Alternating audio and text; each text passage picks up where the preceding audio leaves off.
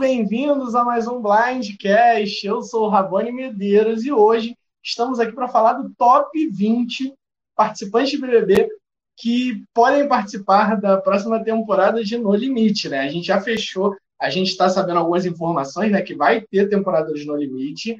Já nos falaram que provavelmente vai ser gravado em abril e vai passar em maio. E que mais? A gente tem que vão ser 18 participantes, mas aqui a gente deu aquela puxada e colocou 20 pessoas numa votação popular que vocês deram. E quem está aqui com a gente, que já está gesticulando bastante ali, nosso convidado de hoje, é o VD. Tudo bom, VD?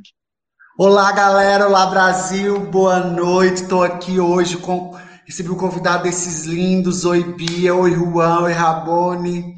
Vim aqui para falar o que eu sei falar melhor, mal dos outros, tô brincando, sobre Big Brother Brasil, tá, gente? Inclusive, é, não, não, não sei também quem foi, os, quem foi o cast, não, não sei, mas vou criticar se vocês votarem em algumas pessoas. Tô preparado.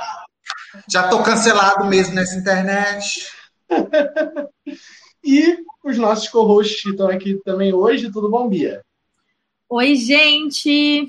Adorei que o nosso convidado está empolgadíssimo. Ele é o maior especialista de reality shows de BBB no Brasil, que está no mundo. Então, preste atenção no que ele tem a dizer, que ele sabe do que ele está falando. E já vamos aproveitar para jabá. Ó, aqui embaixo tá a nossa arroba, arroba blindcast underline survivor, lá no Instagram. E lá você vai assistir os outros shows também do, do Blindcast. A gente vai, vai sair amanhã, sexta-feira, meio-dia, o show sobre RuPaul's, que chama Chopcast, que fala sobre as estratégias das queens em RuPaul. E também no sábado, às 19 sai o show sobre BBB, que o Álvaro Diogo que está fazendo, e ele fala sobre os três principais personagens da semana, contando também da perspectiva das estratégias. Então, se você não segue a gente ainda no Instagram, faça isso. Aproveita que você já está vendo a live aqui no YouTube e se inscreve no canal e ativa o sininho para não perder as nossas lives quinzenais. Quinta-feira sim, quinta-feira não, às 22. E por último, mas não menos importante, aqui em cima de mim, nosso outro co-host, o Juan. Tudo bom, Juan? Oi, gente, tudo bem com vocês? Vou começando já é, externando uma, uma pequena preocupação minha sobre esse No Limite, né? Para quem não sabe, a gente vai falar sobre o, o No Limite que vem por aí, assim como o trem que está chegando, que legal. É, e vou já externar uma, uma, preocupação que o apresentador não vai ser o Marcos Mion como nós estávamos sonhando. Vai ser o André Marques, que é o apresentador que a Globo bota para tapar qualquer buraco que aparece. Então eu já fico um pouco preocupado, assim, porque pô, vai colocar o menino tapa-buraco para fazer o No Limite, ou seja, sei lá, né? Enfim, vamos já e vamos começar agora com a escolha de vocês, que eu espero que tenha sido boa. Tô cansado de dizer Gente, é isso que eu queria entender. Por que a Globo, com um elenco de apresentadores, um corpo de apresentadores tão extenso, numeroso, fica repetindo as mesmas figurinhas em tudo, assim? Não, o André Marques é uma pessoa até legal, assim, nunca, nunca conversei pessoalmente, mas eu. Nunca ouviu assim, ele falando mal de ninguém, né, VD? nunca, nunca vi ele falando mal de ninguém, mas ele tá em tudo, não apresenta, ele não apresenta o The Voice Senior? Hum. É, mas a Globo, mais... faz, a Globo, faz, isso mesmo. Né? Ela também colocou o Thiago para apresentar The Voice aí aquela menina Fernanda, e, tipo, o pessoal era do esporte, não tinha nada a ver. Não sei também por que, que eles fazem isso. Rapidinho, gente, antes de essa discussão, vamos dar um oizinho pro pessoal que já está aqui assistindo com a gente na live. Samuel, Matheus, Marcelo, Leandro, o Matheus de Sá, o JP, oi Marlon, oi Dilson, ó, Mion maior e melhor que André Marques, Dilson já falou aqui. A gente também achava que Mas eu tenho um comentário para fazer defendendo o André Marques. Vocês não acham que vai ficar uma vibe assim, anos, anos 90, anos 2000, aquela coisa meio video show? Eu acho que vai ter um, uma vibe nostalgia boa. Então, é, eu acho que, por tudo que indica, que eles vão adotar os primórdios, os primórdios não, mas o survival raiz, vai ser, não vai ser ao vivo, não vai, inclusive eu sou bloqueado por Boninho no Twitter por crítica no limite. Vocês, Boninho me coloca no limite 4 com votação popular definindo Trouxemos a pessoa certa aqui, né? Hã? Trouxemos a pessoa certa aqui. A não, pessoa que é bloqueada pelo Boninho, mas Já estou cancelado. Boninho me coloca por votação popular. O, o portal, as pessoas eram votavam na hora. Gente, imagina que imagina um, um conselho onde você está acompanhando ao vivo e você tem que esperar a pessoa ir e voltar. Era aquele terror de tédio e aí eu falei, Boninho, você matou o jogo, tira essa votação popular, você tá acabando com tudo. Eu fiquei enchendo o saco dele, ele me bloqueou. Passou duas semanas, ele tirou a votação popular do jogo no meio do jogo em andamento. Aí eu te falo, Boninho, eu te dei uma ideia e você me bloqueou por isso. Boninho, me desbloqueei, tá? Tô, tô aí na tua cola. Amigo, se Ana Paula Renault te segue, eu acho que o Boninho tinha que ter sido mais humilde. Eu acho que, eu acho que ela também é bloqueada pelo Boninho. acho que ela é. Irmãos de bloqueio. Irmãos de bloqueio. Inclusive, eu vou dar esse spoiler aqui, gente. Eu tenho dois ex-BBBs que me seguem no Twitter. Uma é a Ana Paula Renault e outra é o Jean Massumi do BBB 3. Ou seja, eu sou quase um ex-BBB também. Será que algum desses dois vai estar no nosso cast hoje? Como o Rabone falou, vocês votaram, só o Rabone sabe quem que tá no cast.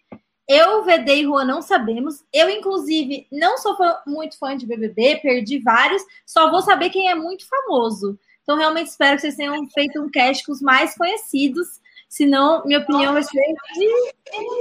Eu vou criticar essa galera, tá? Tô preparado. Deixa claro para vocês da live de hoje que o VD hoje é convidado extremamente especial, porque eu, Juan e Bia, eu e Juan, a gente está mais ou menos na mesma situação. A gente assistia Big Brother lá no início, né? A gente perdeu esse gapzinho que acho que a maioria do pessoal largou, né? Que foi quando o BBB entrou ali na fase das trevas, né?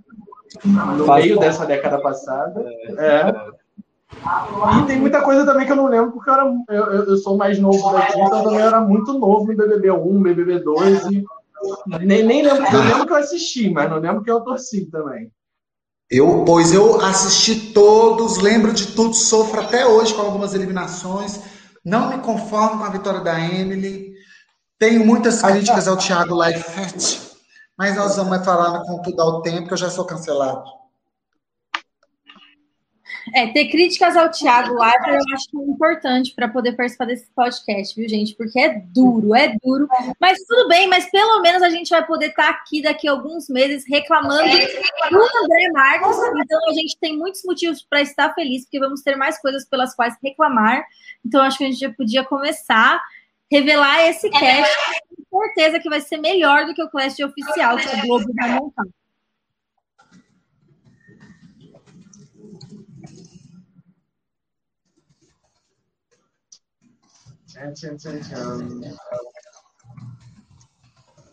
Eu, eu tava mutado. Peraí, vou começar, gente.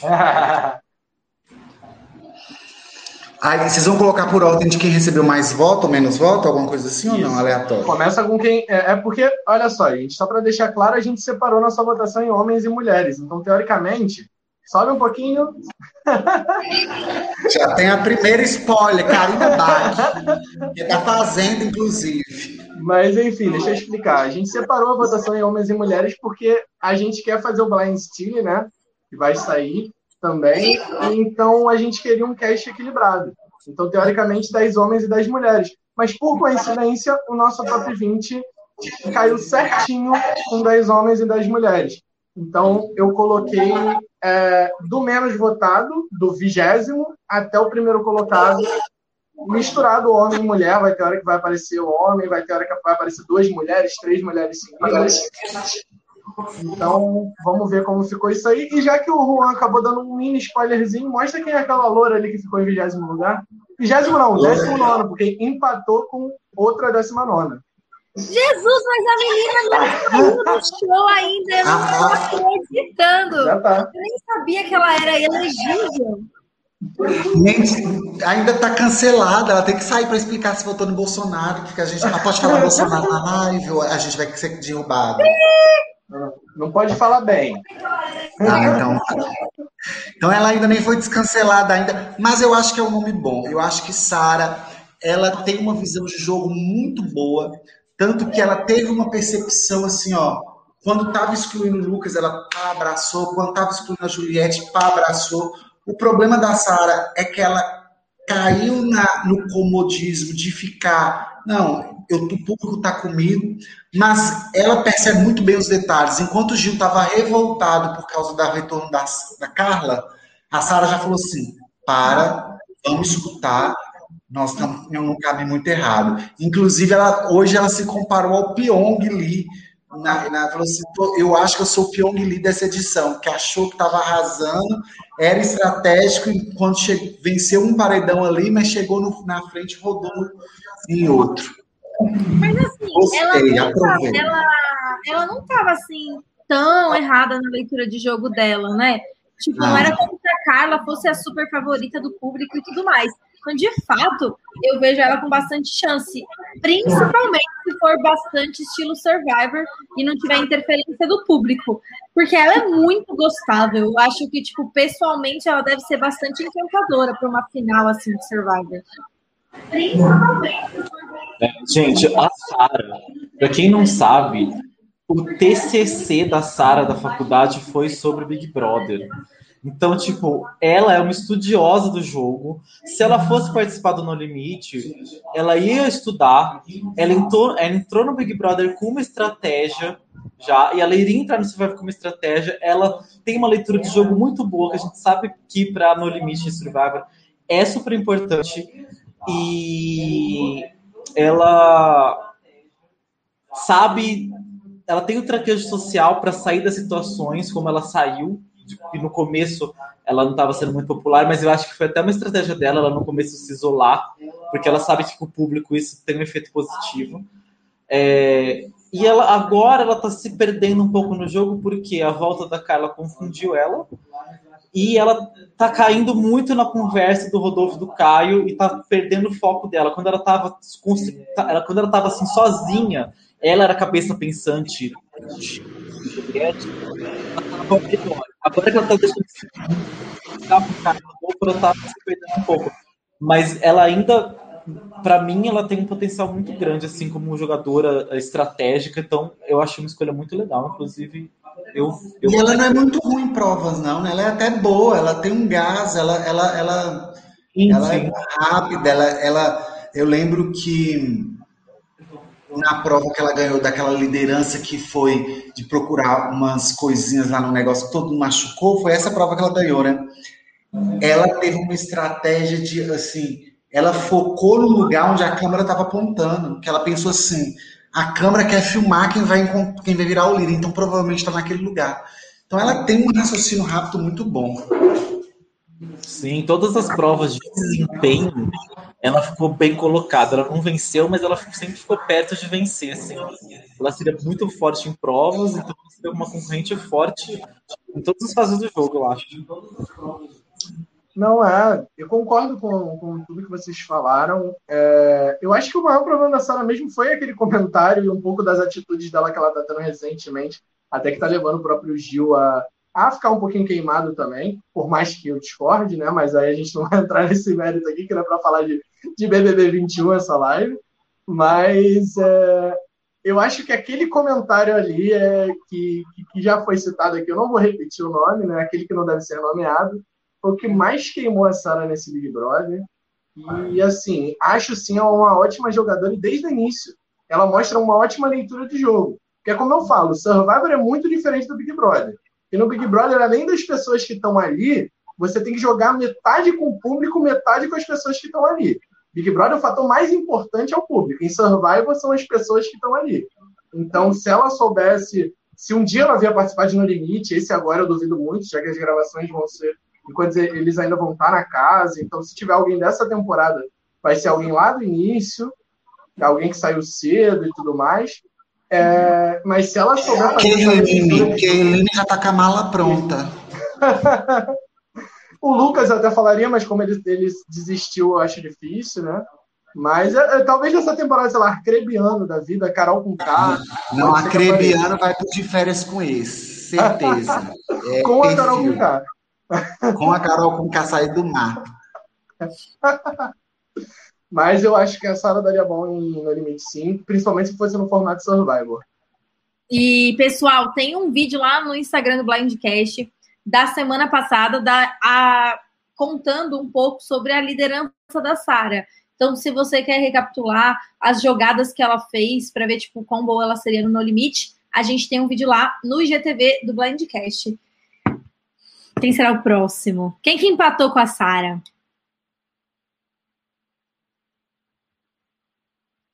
Já comecei mal, porque eu sei que ela é super famosa e eu não sei falar nada sobre ela, que eu não vi o BBB 19. O 19 não, ela 10. O 19 ela ficou em 19. Ah, eu não vi o BBB 10. O 19 eu acho que ela vi. O que que acontece? Tessália ela participou de uma temporada que foi uma temporada comemorativa, porque era uma temporada 10. Essa temporada ela era separada por tribos, aí era uma tribo dos sarados, a tribo dos ligados, a tribo dos coloridos e a tribo dos belos. Tessália, Tessália era da tribo dos ligados. Ela era uma, ela era famosinha no Twitter na época, não era não?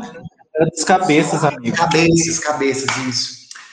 Ela era da famosinha no Twitter, né, na época, então eu não conhecia, mas tinha gente que conhecia, sim, uma certa relevância. Só que ela não era essas participantes extremamente carismática, ela era mais debochada e tudo mais, e sofreu um machismo muito grande dentro do Big Brother, né, justamente porque ela se envolveu com um participante lá, e naquela época ainda, coisas debaixo do edredom eram vistas com muita. Ah, principalmente, não, única exclusivamente para a mulher, para o homem isso era orgulho.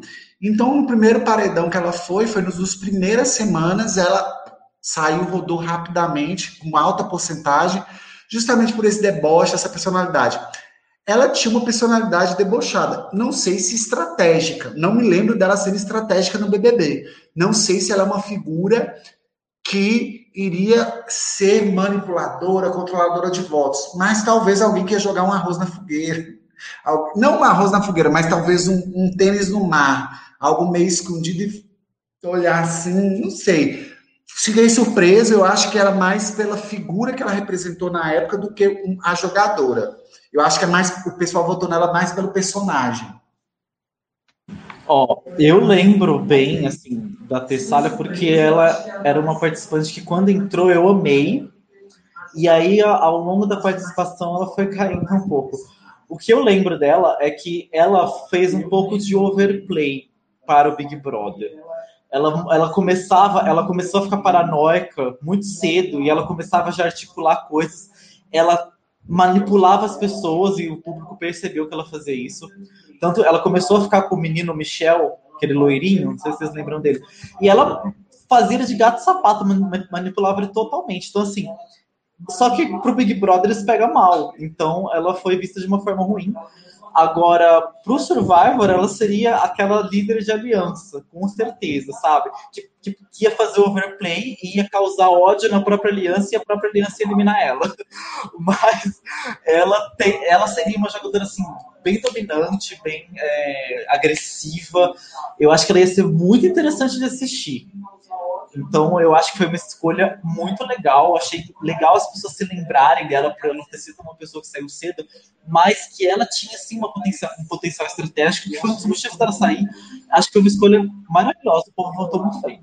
É, o pessoal aqui nos comentários está falando muito bem. É, Tessália é absolutamente tudo para mim. O Lessa falou, o Dilson falou Tessália é maravilhosa. É, o Davi falou que ela saiu muito cedo do BBB. O Marcelo está dizendo que ela já deu indício que aceitaria jogar o No Limite e que também voltaria se tivesse um BBB com tema vilões. Então, tipo, já esquentou meu coraçãozinho, que eu adoro uma vilã. Não conheço a Tessália, mas se o Juan falou que ela ia render, eu acredito nele.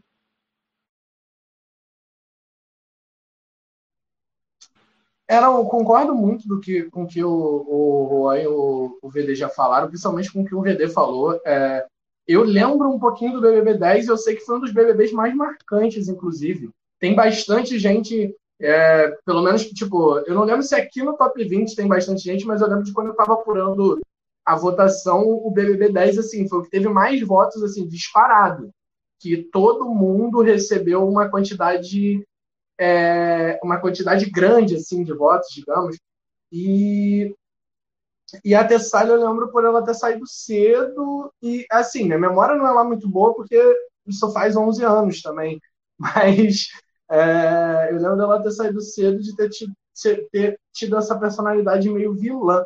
E talvez é algo que as pessoas é, gostariam de ver no, no, limite, né? As pessoas que foram escolhidas aqui para que vão estar aqui nesses, nesse top 20 são muito pessoas que foram vilãs, pessoas que, que mostraram o jogo de alguma maneira no Big Brother. E eu acho que é o que, é o que nós da, da comunidade brasileira de Survivor a gente quer ver nesse No Limite para não correr risco de ter um, um apagong, né?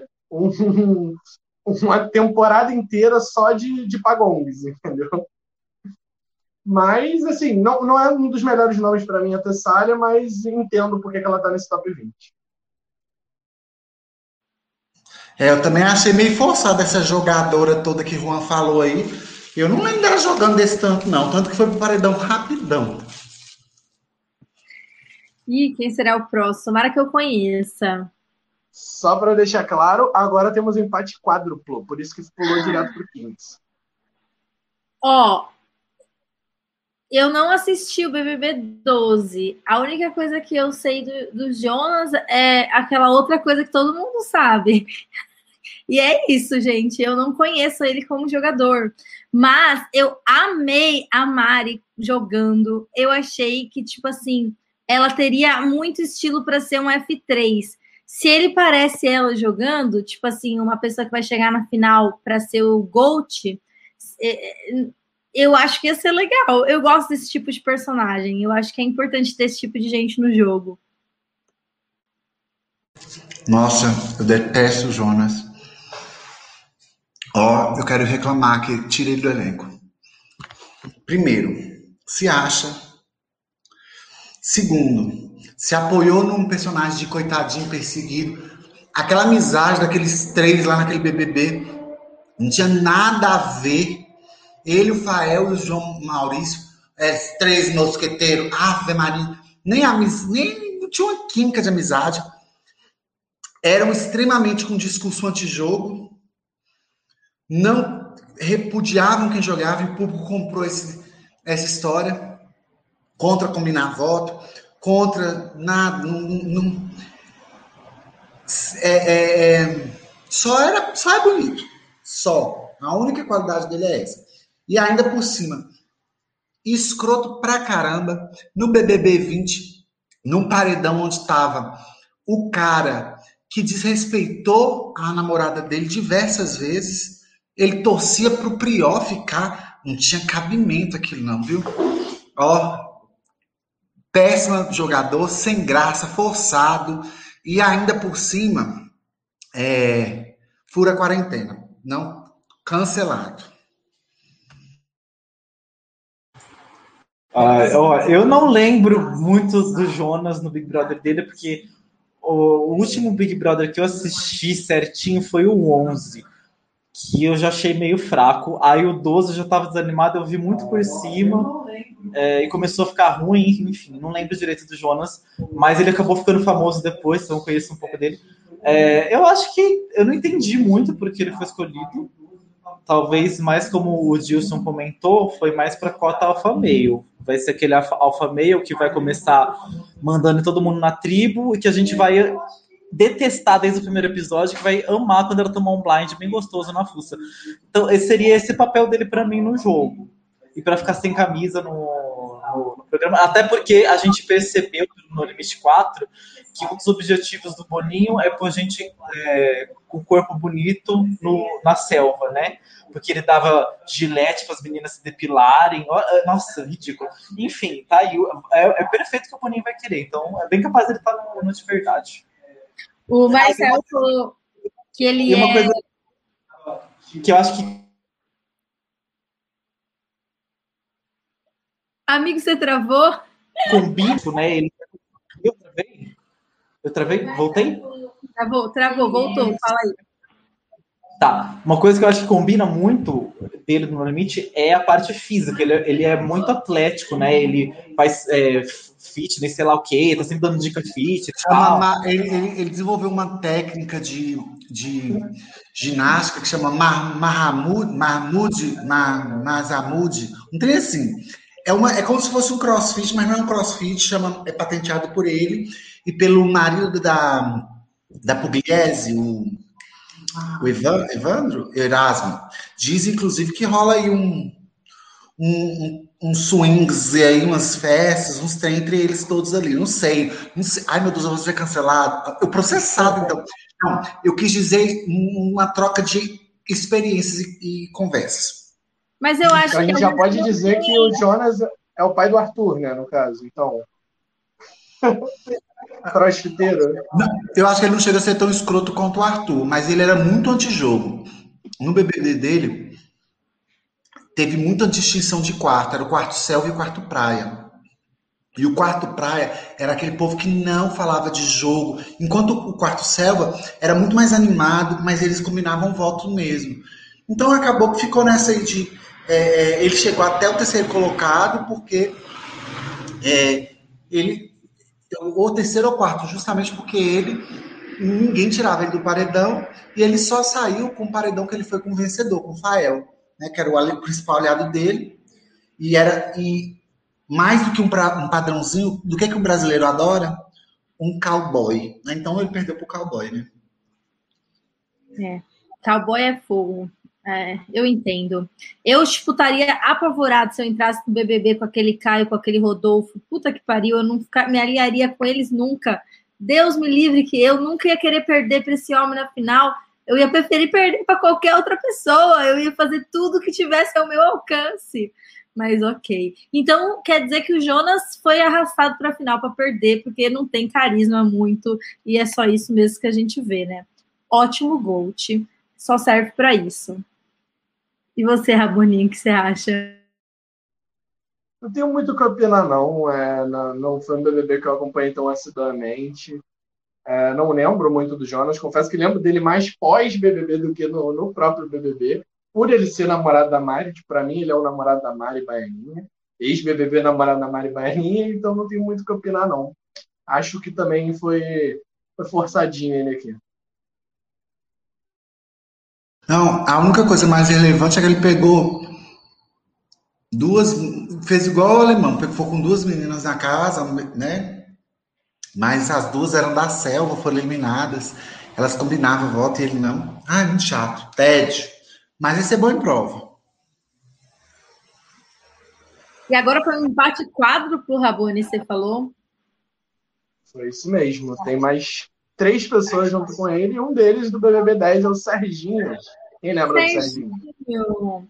Então, eu lembro do Ser... o Serginho, tipo assim, pelo físico dele e tudo, ele, tipo, é bem marcante. Eu acho que ele, ele se destaca. Tipo, eu sei quem ele é e eu ouvi falar dele bastante, tipo, mas eu não sei nada sobre o jogo dele. Não faço ideia de que tipo de estratégia ele faria. Tô bem curiosa, inclusive, porque normalmente, tipo, eu acabo torcendo para os gays, né? e pra, igual os gays torcem para as meninas bonitinhas, as loirinhas genéricas. então, ele, ele, participou do 10, do mesmo de Tessália. Só que ele, eu acho que eles tinham até uma conexão, é, mas ele, ele era, era muito novo. Ele era muito novo, ele devia ter uns 19 ou no máximo 20 anos. Ele, inclusive, foi um dos participantes mais novos da história do Big Brother. Né? Ele, não é, ele só não é mais novo que seu, dos homens, né? Porque normalmente o Boninho não põe homem novo, ele põe mulher nova, mas homem ele não põe. Eu acho que mais novo que ele é só o Danley e o Ronan. Mas o resto é ele, é, uma, é um dos mais novos. Então eu acho que talvez por ele ser muito novo, ele de jogar, jogador, ele era um personagem marcante, mas jogador, não me lembro dele ter essa jogabilidade.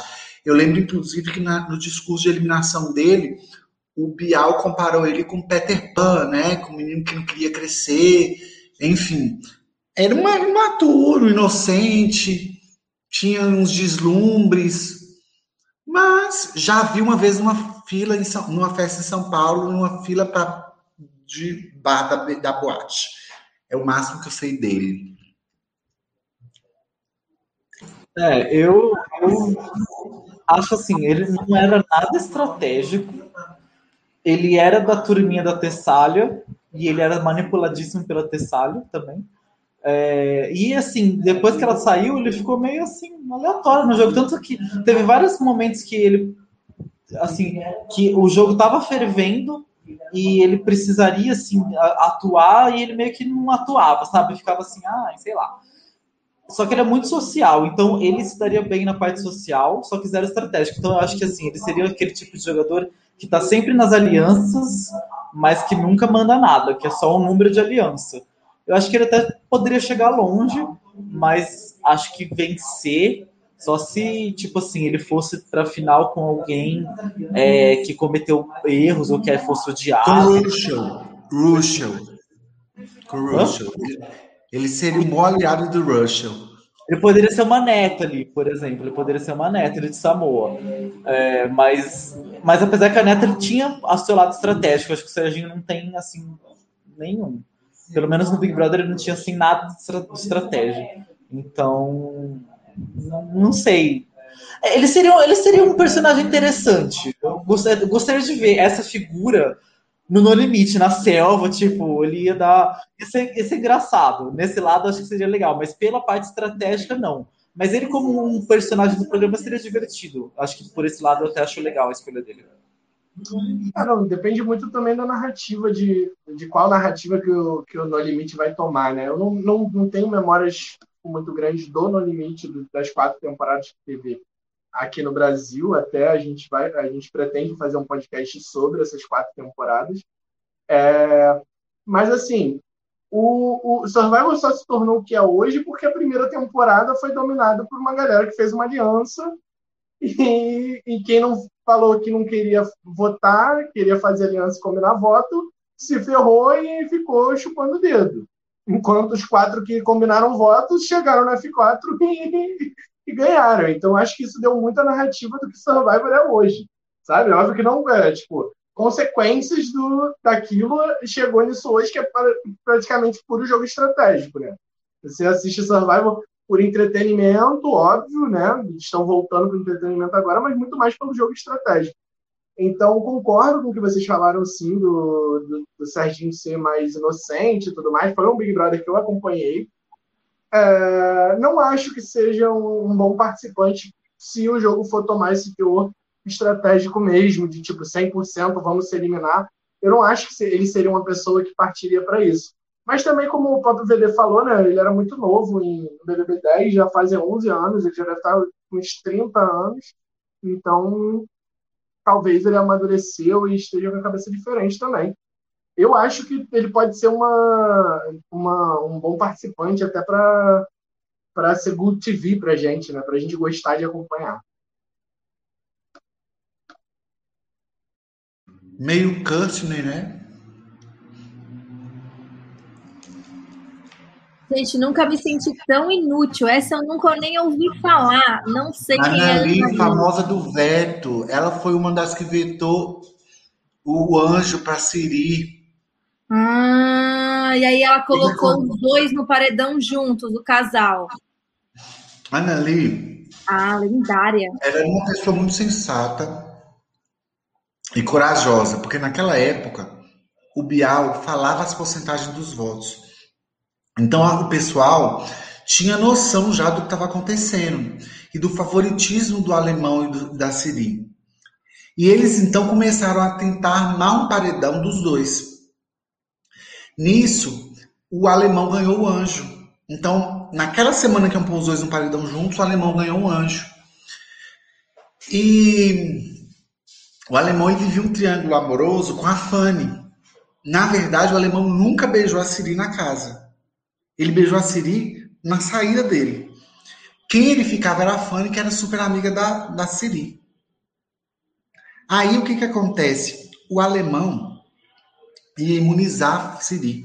Naquela época tinha um veto, sorteava uma pessoa para ganhar um poder de veto, essa pessoa tinha o direito ou não de vetar a imunidade do anjo. E a famosa frase dela, eu veto sim, Bial. E ela vetou, e ela justificou de uma forma muito, muito inteligente. Eu veto, não porque eu quero colocar Siri o alemão, mas porque eu quero proteger a Fanny.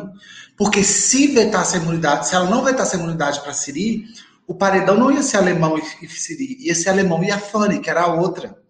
E entre a Fanny e Siri, ela preferia a Fanny. Então, assim, eu acho que ela é uma pessoa, ela ficou muito marcante por causa desse veto, né? Tanto que hoje em dia é conhecido como o veto da Ana Lee. Né? O veto tem. Estamos aí na expectativa de, de Carla fazer um, um, algo memorável com esse veto. Então, eu acho que por esse apreço, eu já vi um, um, não sei se foi uma live que ela fez com, não sei se foi com aquela Ana, Carolina, Carolina Madeira, ela é bem mais madura. Eu não, sei, eu não sei se ela se engajaria num reality show hoje em dia e tudo. Mas eu acho que é um personagem interessante. Eu acho que ela é, é tem nomes melhores. Eu acho que ela, ela, se, ela foi marcante ali num, num, num, contexto, foi corajosa, fez o que, né, sabendo já que ela estava indo contra um favoritíssimo, mas tem nomes melhores. Ah, eu adorei esse nome eu, nossa, eu gostava muito do Nali, porque eu não gostava do, do trio favorito. Detestava o alemão, achava ele um falso. Eu gostava da Fanny, mas eu não gostava da Iris nem do alemão. Achava o alemão um falso, achava a Iris uma forçada. E, e eu adorava a turma que era contra eles. E a Anali, ela era muito sensata e ela era uma jogadora que é, ela tinha um social bom ela, e ela sabia manejar a situação. Tanto que ela era contra o alemão, só que ela tinha uma amizade com o alemão. E o alemão da, da, turma contra ele, ele odiava todo mundo, mas a Ana ele gostava. Ele sempre falou assim: ah, eu curto conversar com você e tal. Então, acho que dentro de um Survivor, ela teria coragem de fazer jogadas ousadas, tanto que ela fez. É, e, e, ao mesmo tempo, ela teria um social bom. Então, eu acho que ela, é um, um, ela tem um perfil de jogadora muito forte, que seria muito forte no Survivor. Então eu acho que seria, enfim, no No Limite, né? Que a gente está falando. Então, tem, que colocar, que... tem que colocar a gente que já foi cancelada mesmo, não tá nem aí mais. Se colocar um, um povo que não é, nunca foi cancelado, esse povo vai ficar pisando em ovos, porque no Brasil é assim, né? É, e tipo, e ela, então assim, ela era, ela tinha um, uma boa mescla da, de habilidades que no, no, limite seriam bem úteis. Então eu acho que ela seria uma, uma participante bem interessante. Eu ia adorar ver ela. Eu gostei muito desse modelo. Eu, eu, o pessoal aqui no comentário, ah. desculpa, amigo, só ia falar. falar. que o pessoal aqui também, todo mundo colocou o Eu Veto Sim Bial, a fala dela. Eu adoro quando a pessoa consegue ter uma própria catchphrase. Um sonho, gente. E aí também o pessoal falou que, tipo, acha que ela foi meio desenterrada, mas que ela não vai passar em branco. Então, eu gostei muito do que vocês falaram sobre ela, tipo, porque de fato, todo mundo sabe que o BBB já não é aquele lugar que o público mais aceita jogo, tipo, abertamente. E ela foi lá e meio que vetou uma, um casal e acabou forçando eles irem juntos isso, tipo, a chance dela ser lida de uma forma ruim por conta disso era alta. Então, achei corajosa mesmo também. Gostei da escolha. É, não, e, e, é uma coisa da, da fala do Juan, né? Eu, por não ter muito argumento para falar da Ana que eu, eu confesso que eu não lembro muito, é que, que você ter um social com a minoria ou com a maioria, com o outro lado, é uma coisa que em Survivor é muito importante. E também a questão do, do que, o, que o VD falou do medo de ser cancelado, né? Eu acho que vai ter muita gente sim nesse No Limite com medo de ser cancelado, porque são pessoas que já foram expostas, né, no BBB e eu estava vendo até um vídeo esses dias sobre pessoas que participaram do BBB dando entrevista de o quanto que, que é pesado a vida pós-jogo, né, depois de participar do BBB. E eu acho que vai ter muita gente, até na vibe até de Winners at War, alguns participantes que estavam ali só para recuperar a imagem, que a gente claramente percebia isso. Eu não vou falar nem nenhum nome até para essa live aqui ser o máximo sem spoiler possível, mas gente, quem assistiu Enes at War sabe que teve gente que estava ali só para recuperar a imagem. Então, às vezes, a gente pode ter essas pessoas. E o que a gente quer é exatamente o contrário. A gente quer pessoas que estejam dispostas a jogar e sem medo de como o público vai julgar aquilo. Mas é o público brasileiro, né, gente? É complicado e a gente sabe que a galera vai julgar. Tipo, qualquer pessoa que começar a jogar já, vai, já pode receber julgamento por conta disso. Então, por isso que eu acho que esse cast vai estar pisando em ovos.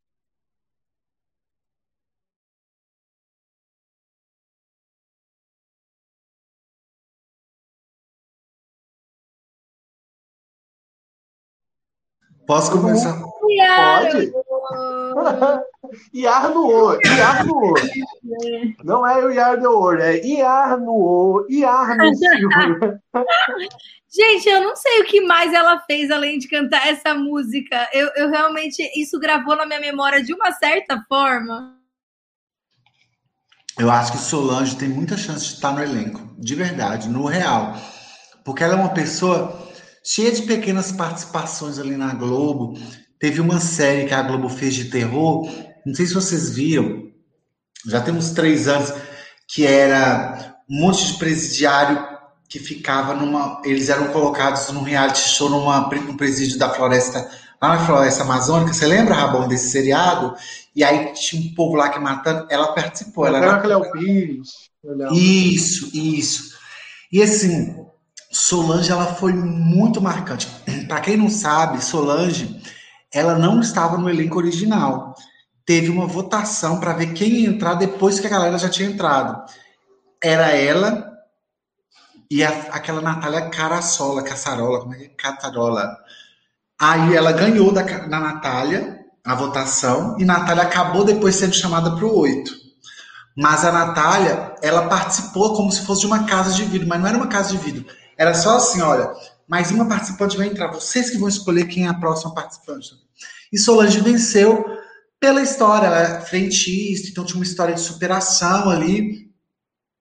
Mas dentro da casa, ela era mais entretenimento do que jogo. Ela era barraco, ela era sem papas na língua, ela falava mesmo tudo que tinha para falar. Era uma pessoa muito autêntica. Ela era muito autêntica. E ela, assim, essa autenticidade dela fez com que mesmo 20, 20 não, né, mas 18 anos, não, 17 anos depois da temporada dela, ela ainda é uma personagem que todo mundo lembra. Seja para o inglês cantado errado, seja pelas frases, né, né é, é, cômicas, até mesmo pelo barraco lá, que hoje a gente tem noção que foi um barraco horroroso, mas na época foi um barraco memorável, né, que a gente não tinha ainda muita noção. Eu acho que ela vai ser, eu acho que é uma boa escolha, eu acho que ela vai ser não estratégica, mas eu acho que ela vai ser bem é, showgirl, showwoman. Ai, olha, a participação da Solange foi incrível no BBB 4. Ela marcou, foi, foi um Big Brother muito legal, porque foi um Big Brother totalmente protagonizado por quatro mulheres, que era a Juliana, a Marcela, a Solange e a Cida toda a trama do, do jogo girou em torno das quatro. É, a Juliana, a Marciara e a Solange praticamente eliminaram todas as pessoas da casa, porque elas iam pro paredão toda hora, as três, nunca juntas, né? Elas iam sempre uma das três e elas eliminavam a pessoa, elas, as, três, as três eram muito fortes. Não, e, elas... e, elas não eram aliadas, não. É que elas se detestavam ainda. E era legal isso, porque eram lados diferentes então ficou uma dinâmica muito legal. Eram quatro personalidades muito interessantes. A Cida era a menos interessante, assim, mas tinha mas era interessante de certa forma, mas é, e era muito legal e assim e gerou tretas icônicas, né? Que até hoje a gente se lembra, lembra a treta do silicone, a treta da peruca, é, tretas que hoje em dia seriam causaria cancelamento, mas a gente tem que lembrar que era 2003, né, gente? Então não vamos julgar como atual naquela época. Mas enfim, é, foi muito legal a participação dela. É, eu acho que assim, ela não iria longe, acho que ela seria um early boot, mas ela, mas seria muito legal ver a, ver como ela ia lidar com a situação, e eu vejo muito ela percebendo que tá no bottom, ficando revoltada, brigando com a tribo inteira. Enfim, ia ser muito legal. Eu ia, adorar ver ela, ia ser muito bacana. Tomara que ela esteja no, no cast, vai ser muito divertida. E também seria legal como uma homenagem, porque ela foi uma personagem muito marcante da, da, da história do Big Brother, seria muito legal ver ela. E o pessoal tá falando aqui nos, nos comentários que ela também foi venceu mais uma vez a prova do líder. Então, acho que às vezes pode ser que ela seja boa em desafios também, né? Apesar de ter passado bastante tempo, ela ainda é super jovem. Então, acho que para isso não vai ter.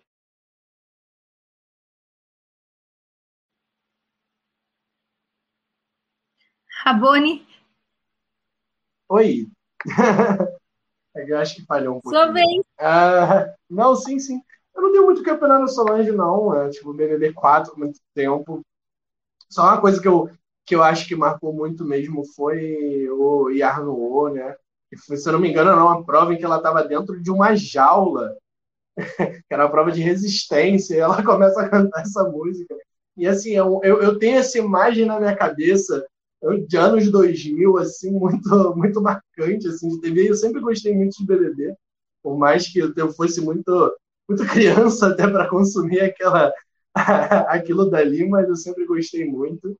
E, e é isso, não tenho muito campeonato sobre ela não, pelo que vocês falaram, acho que daria uma boa personagem Good TV sim, e eu acho que, eu acho que eu gostaria.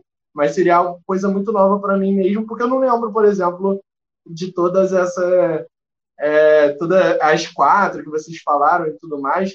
Na minha cabeça vem muita lembrança da Cida, que quando o Juan falou, eu, eu gostava da Cida porque ela tinha a, a história de vida para me contar, e na época eu amava e chorava e, e queria votar nela na final. Então, é isso. O pessoal está comentando aqui o nome da série é Supermax. Para quem não assistiu, pode assistir, viu, gente? É boa. Assim, começa boa, fica ruim, depois fica boa.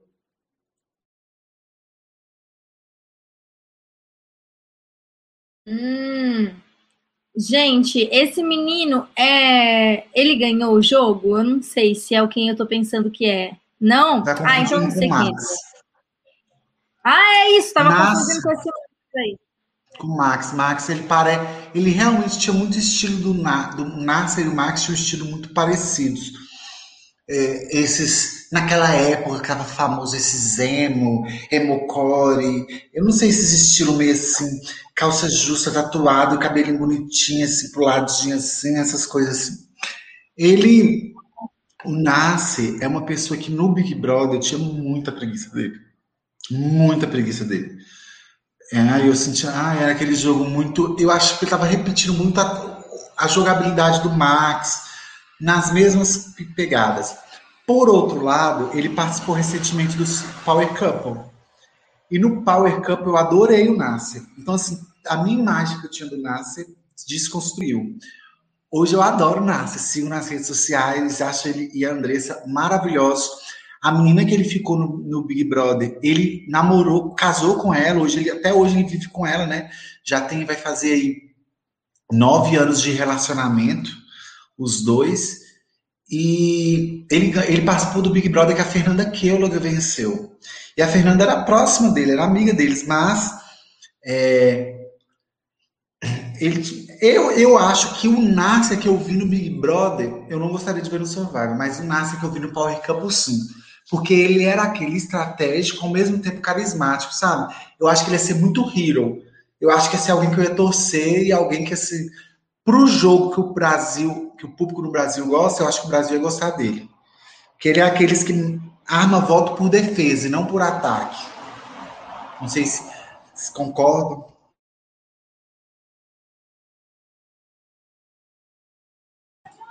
Então, eu não lembro do Nasser no BBB, porque o BBB 13 eu não acompanhei direito. É, então eu não sei o que falar dele. E no Power Cup eu acompanhei um pouco e realmente era bem interessante. Eu torcia para ele, para Andressa, eu achava ele um casal bem interessante, bem estratégico.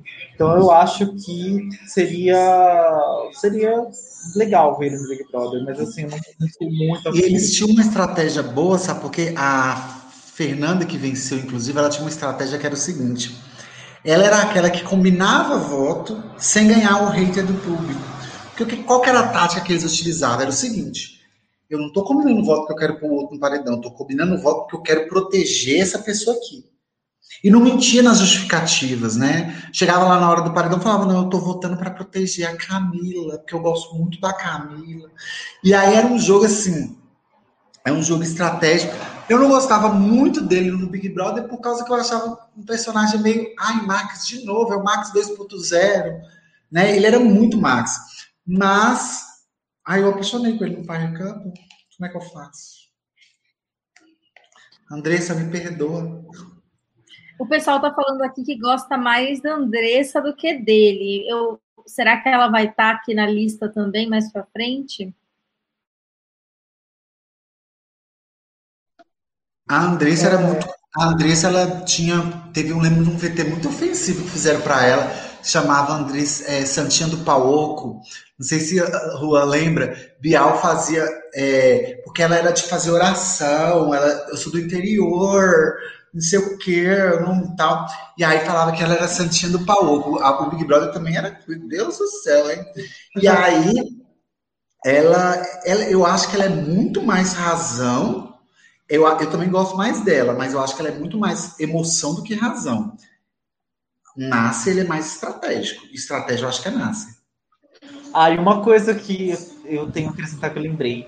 No Power Cup, ele, ele e a, Andressa, eles eram muito competitivos. Você via que eles se doavam nas provas e no jogo o máximo. Então, isso seria bem legal no limite. Eles iam entrar de cabeça no jogo e no, em todos os quesitos do jogo, então é bem legal. É o tipo de participante que sabe, se dedica 100%, eu acho bem legal. Não tenho muito o que acrescentar, não. Talvez só que, que eu fui uma das pessoas que no BBB 13, que eu acompanhava muito por alto, simpatizei um pouquinho com o Nasser, mas assim, não foi nada de ter torcido para ele e tudo mais. E, e nem lembro direito de como era o perfil dele, porque justamente foi a época eu eu comecei a parar de acompanhar o Big Brother, então não tenho muito o que acrescentar, não. Vou, vou passar para a gente não ficar com três horas de podcast aqui.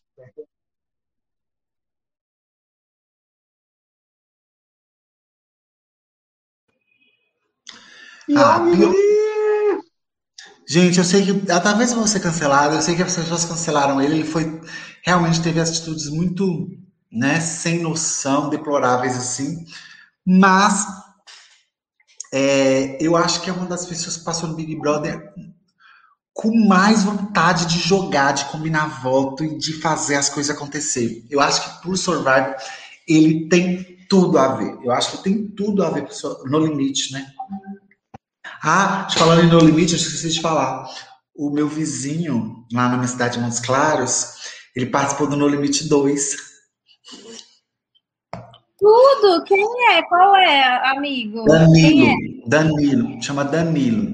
E quando ele foi eliminado, ele ganhou, ele ficou assim, uns quinto lugar, não sei o que, ganhou um dinheirinho. Terceiro, quarto, não lembro. Aí ele trabalhava no açougue, ele era funcionário. Aí ele construiu um açougue para ele. Aí o açougue chamava Danilo Casa de Carros, mas escrito com as letras do No Limite. Ah, que da hora.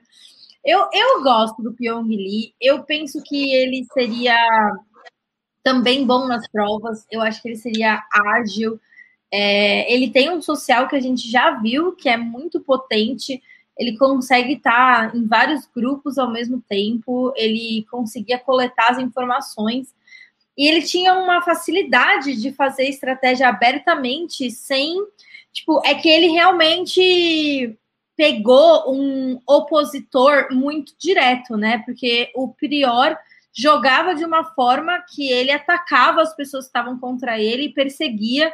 Se o Pyong tivesse caído numa temporada que os jogadores fossem um pouco mais é, desviando dos alvos, um pouco mais diplomáticos, menos chamando assim para jogo, como o Prior fazia, acho que teria sido bastante eficiente a estratégia do Pyong apesar que o erro que ele come cometeu eu achei muito grave, né? Tipo, ele saiu por conta da, do próprio erro dele de se colocar no paredão contra o Prior.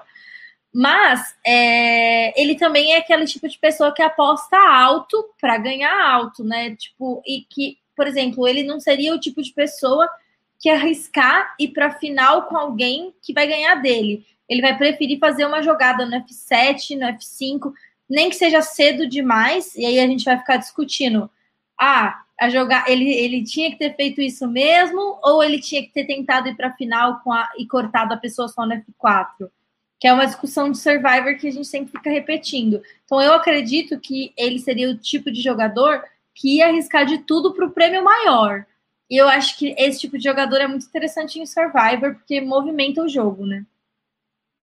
Só uma ressalva, ele na verdade ele saiu pro Babu. Ah, é, pro Babu.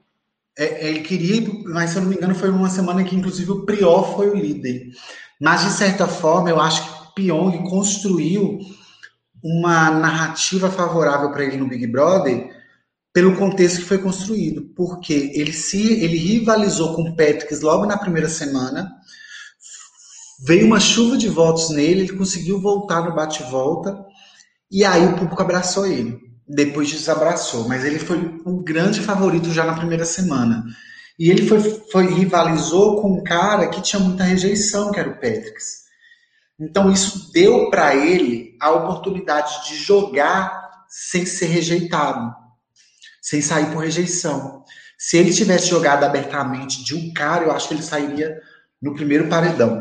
E o fato dele então ter ido para o paredão, voltado, e as pessoas que ele indicava saíam e voltavam, deu para ele um excesso de confiança. Então acho que ele construiu que ah, do Babu e do Prior a gente volta. E aí ele acabou tomando esse tom porque o, o Babu não era o Hudson, o Babu não era o Patrick, né? Cada um, mesmo que eram do mesmo grupo, cada grupo tem seus, seus prós e contras. Então eu acho que assim, ele sofreu muito a eliminação dele, eu acredito, porque ele foi aquela pessoa que assim acompanhava o Big Brother mesmo de fora muito intensamente, né? Eu acho que eu tenho certeza que ele aceitaria voltar, viu? Eu acho que com certeza ele já deve estar com a mala pronta, ele já deve estar com tudo pronto esperando o Boninho ligar. Só para deixar claro, isso foi um empate também, tá? Por isso que a gente pulou do 14 direto do 12. Então o próximo está empatado com o Pyong. É, e concordo, sim, com, com o que vocês estão falando, que eu acho que o Pyong foi um bom jogador na temporada passada. Óbvio que ele se perdeu em muita coisa, inclusive coisas escrotas que ele fez lá dentro. Isso aí a gente nem. É, a gente não, não tá passando pano, não, mas é, que ele é um bom jogador estratégico, pelo menos ele, ele se mostrou um bom jogador estratégico, e acho sim que seria um, um bom participante para no, no limite seguir o rumo que a gente quer que siga, né?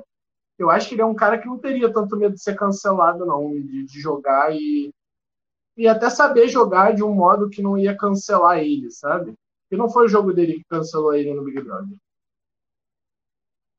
Ah, eu acho um nome perfeito. Quando eu, quando eu tava vendo Big Brother no passado, eu falava assim, gente, o Pyong no Big Brother americano ia ser tudo. Porque o Big Brother americano é como se fosse um Survivor, né? Não tem votação de público. Para quem não sabe, o Big Brother americano é só estratégico e eles se eliminam. Então eu olhava e falava assim, nossa, o Pyong no Big Brother dos Estados Unidos ia ser tudo. Eu ia fazer de tudo para ver o Pyong no Big Brother americano. Ia ser muito legal, eu ia amar. O Pyong é um cara que adora participar de reality show, ele participou de um monte, inclusive ele tá em um agora é, de culinária, ele nem ele sabe Bake Off. Bake Off. Nem sabe cozinhar, ele entrou no reality de culinária só por entrar. E então, tipo assim, ele com certeza ia aceitar ir pro No Limite. Ele ia estudar, ele, ele estudou um monte Big Brother, ele se preparou um monte, então ele ia estudar para o No Limite ele é muito inteligente, ele é muito estratégico, ele é bom fisicamente. A gente viu quando ele atendeu o Big Fone, o jeito que ele correu, é, ganhou lá do, do Patrick, que era um atleta né, de ginástica, enfim. Então, ele, nossa, esse é um participante muito interessante. A, única, a única ressalva que eu faço que talvez seria um problema para o Pyong é que ele não consegue desligar a cabeça do jogo. Então ele fica pensando, pensando, pensando. E isso poderia causar uma paranoia nele, que irritaria os aliados dele. Poderia ser um tombo dele dentro de uma dinâmica sem votação de público. Acho que seria talvez o erro dele. Mas ele é muito inteligente, muito estratégico. Ele conseguiria bolar jogadas incríveis, aquelas jogadas que a gente ama, sabe? Se alguém, se alguém poderia, poder, poderia causar uma jogada assim, seria o Pyong, porque ele é muito inteligente, muito estratégico ia ser um nome incrível e adorável ele no No Limite.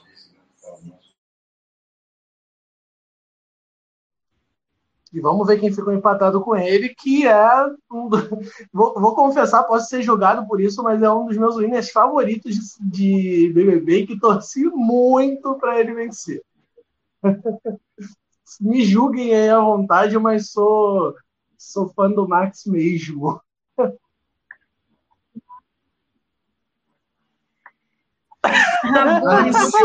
Você e as suas torcidas por héteros. A não ser que você me Eu não. que você tinha Eu 12 assisti uma entrevista 14. dele.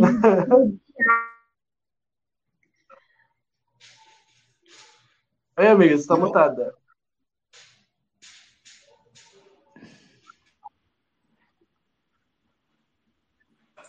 Pia está mutada.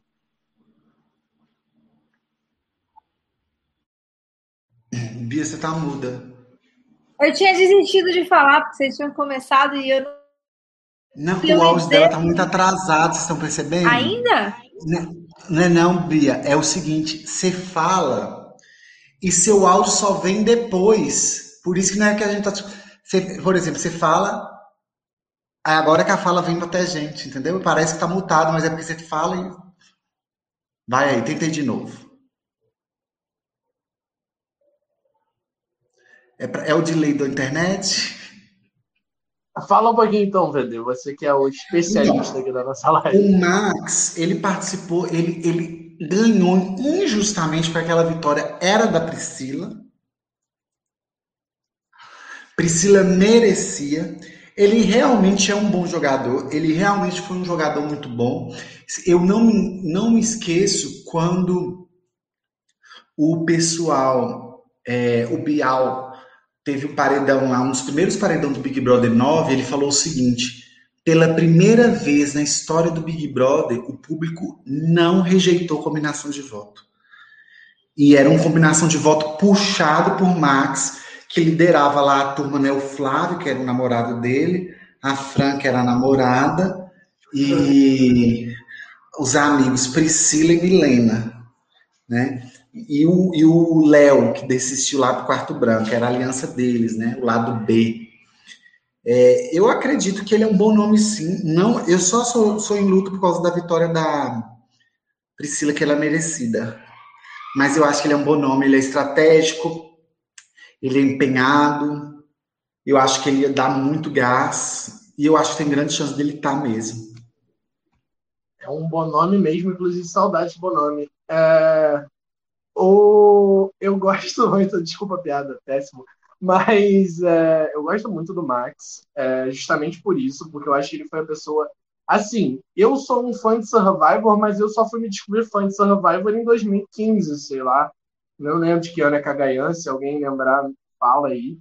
Mas foi em Cagayan que eu comecei a, a, a descobrir o que é Survivor e que, tipo assim, não, o BBB que eu tinha assistido minha vida inteira e já tinha até enjoado, porque era uma coisa muito, tipo, engessada e que, tipo, ah, não posso combinar voto. Eu sempre pensava, gente, por que, que não pode combinar voto? Tipo, se, se vocês estão votando e tem como vocês controlarem os votos para pelo menos mudar um paredão, óbvio que eu falei lá no início, né, que o, o fator mais importante é o público.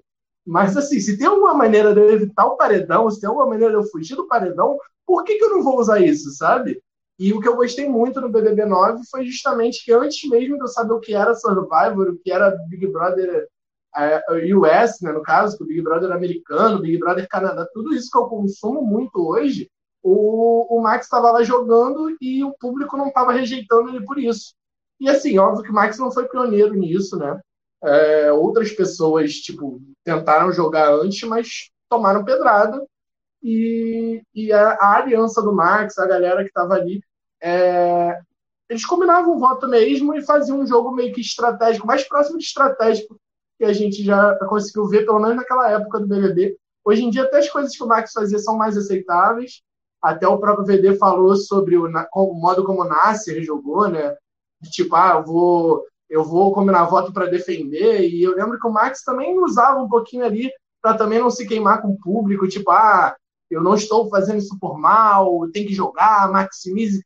É a coisa mais brega do mundo. Eu, eu fiz questão de pegar a imagem com as tatuagens dele. Pra mim, é a coisa mais brega do mundo. E mais em 2009 eu gostava, confesso.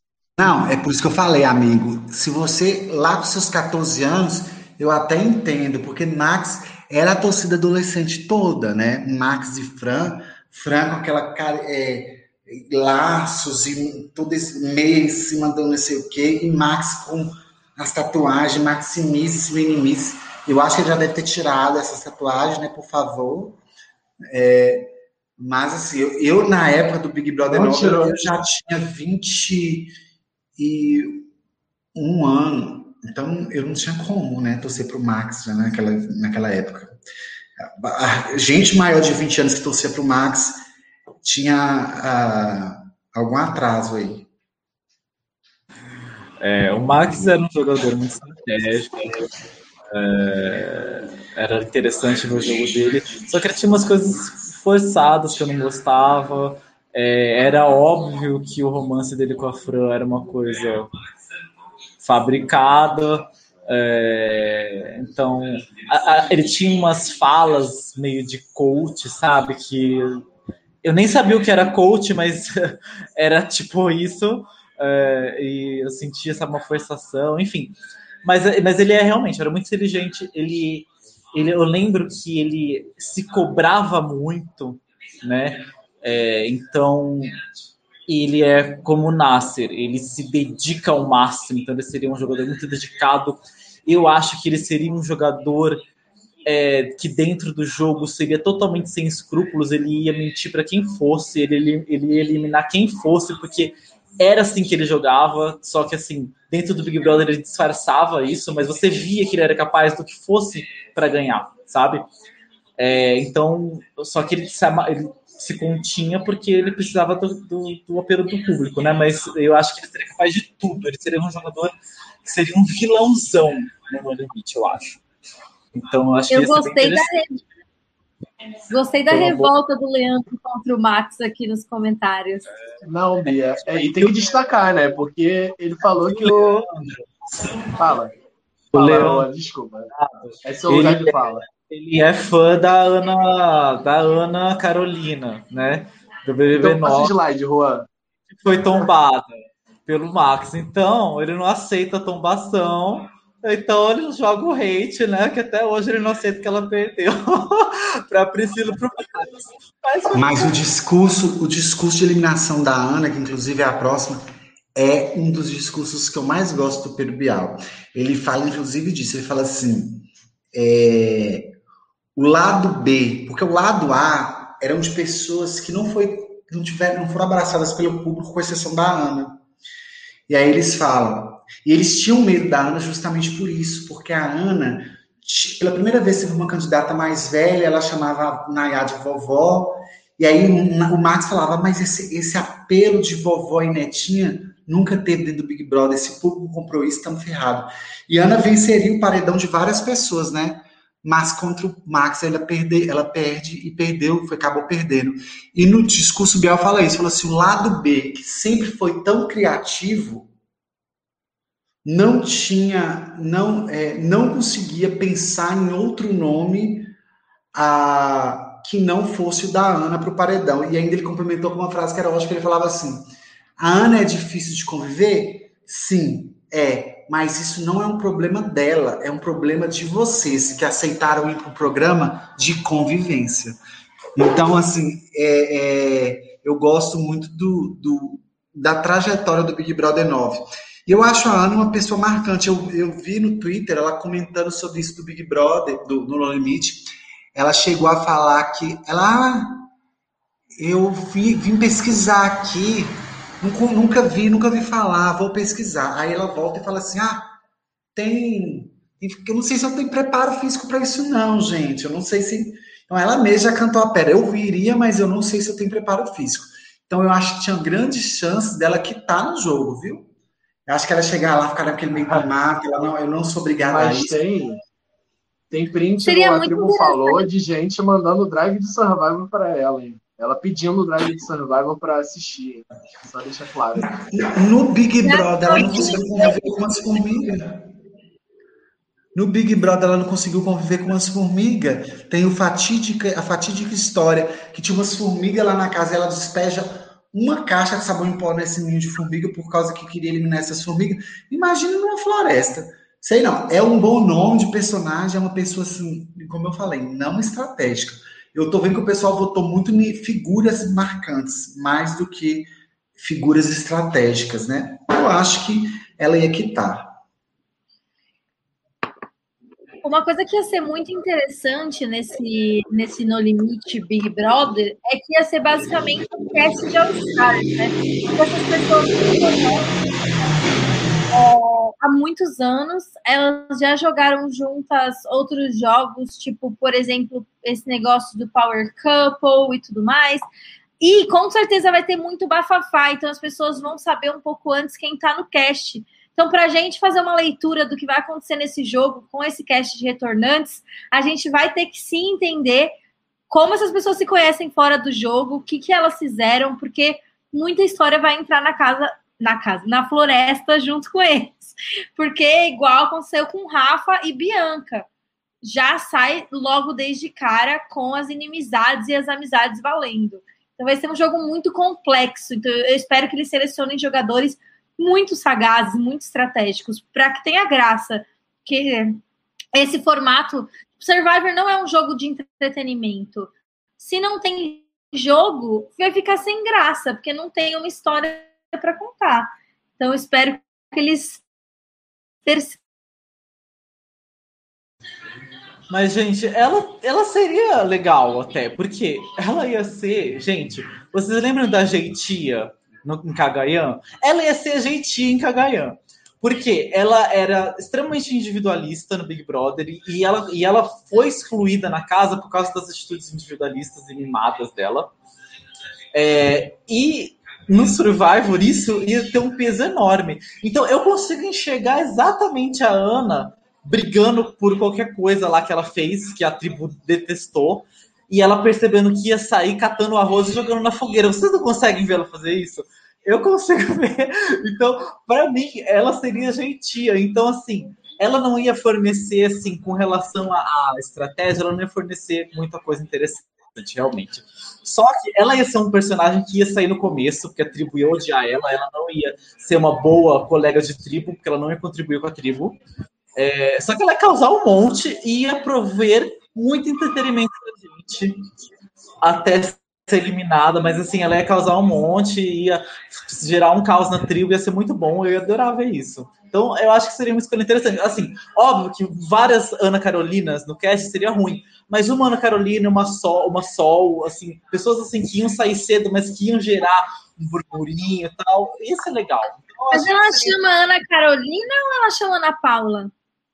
É Ana Carolina, tá errado aí. Ana Carolina é Ana Madeira. Carolina Madeira. Gente, Nossa, desculpa. Desculpa. A pessoa, a pessoa que fez esse slide, ela não é muito inteligente, tá? Eu vou dar esporro nela, pode deixar. Mas, é, é mas foi Ana Paula ou Ana Carolina que passou? Que a Ana Paula me segue no Twitter. Se for não, ela. É a... Ana Carolina do BBB9. É. E... e agora que a gente dá um spoiler reverso para o pessoal da plateia, que é spoiler reverso? A gente, a, a, gente vai avisar como vai funcionar a nossa dinâmica do próximo, dos próximos 10 agora já?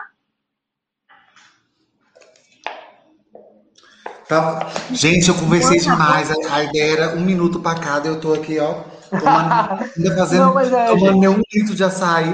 Tô tomando açaí de uma hora.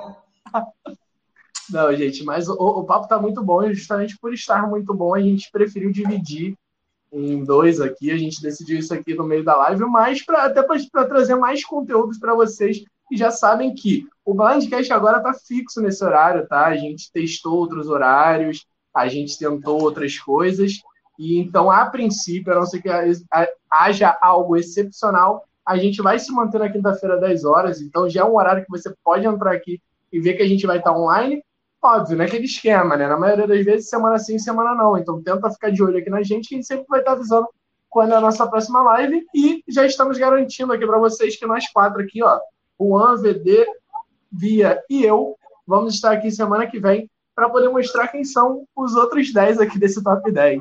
Levanta a hashtag aí, volta VD semana que vem. Eu volto. Sim, hashtag volta VB, por favor. E aí, aproveitando para fazer aquele apanhado de recados novamente, aproveita que você já está aqui no YouTube, se inscreve no canal, liga o sininho, Manda o vídeo para alguém que você sabe que é muito fã de BBB. Marca o BBB que você gosta, que foi citado pela gente para ouvir o nosso podcast. Ajuda a gente aí na divulgação. Segue a gente na página do Blindcast. Vocês gostam de jogo, de jogabilidade? A gente está estudando os próximos shows que vão ter aqui no, no Blindcast. Já estamos com projetos para que a gente cubra o Big Brother dos Estados Unidos. Então, vai falar muito de jogo aqui. Então, se você é, gosta de Big Brother americano, continua inscrito no canal, que já já vem coisa de BBUS. E vai lá no Instagram, que tem um programa de RuPaul, de Amazing Race e de Big Brother Brasil 21, toda semana no IGTV. Espero que vocês acompanhem tudo que a gente produz. Foi ótimo falar com vocês. Semana que vem tem mais. Obrigado, é obrigado, aí, Marcelo, que escreveu Volta VD. Obrigado, vou voltar. não esqueçam que o, o Blindcast agora, além de ser o seu podcast brasileiro sobre Survivor, é seu podcast brasileiro de reality shows. Então, principalmente dos reality shows americanos e estrangeiros, né? A gente está cobrindo o máximo que a gente pode. A Bia aqui, ó, tá arrasando nesse trabalho e o Blindcast está crescendo e vai trazer cada vez mais conteúdo para vocês. Eu e Juan também estamos aqui arrasando no Blindcast, né? A gente é só daqui, mas eu citei a Bia aqui porque ela que está administrando todo mundo aí, todas essas equipes, e é, e é conteúdo pra caramba, gente. Sigam arroba Blindcast Survival lá no Instagram e vocês vão ver que é muito conteúdo que está sendo produzido. VD, muito obrigado. Tem alguma coisa para falar, se despedir? É, recado para dizer para as pessoas voltarem semana que vem? Gente, volta semana que vem. Semana que vem, no fim da live, eu mostro o mamilo. Tá prometido. Amém, Juan, um beijo. Mostro direito. Ah, não sei. Vou ver com meu namorado. Se ele deixar, eu posso até mostrar. Ó, é, é isso, gente. Volta semana que vem. Teremos 10, os 10, o restante dos 10 icônicos aí pra gente comentar. E é isso. É, BD, obrigado por participar. Você é sempre maravilhoso, sempre muito engraçado. Adoro participar de podcasts com você, que já participei de vários, né? Em outras situações de jogos por aí.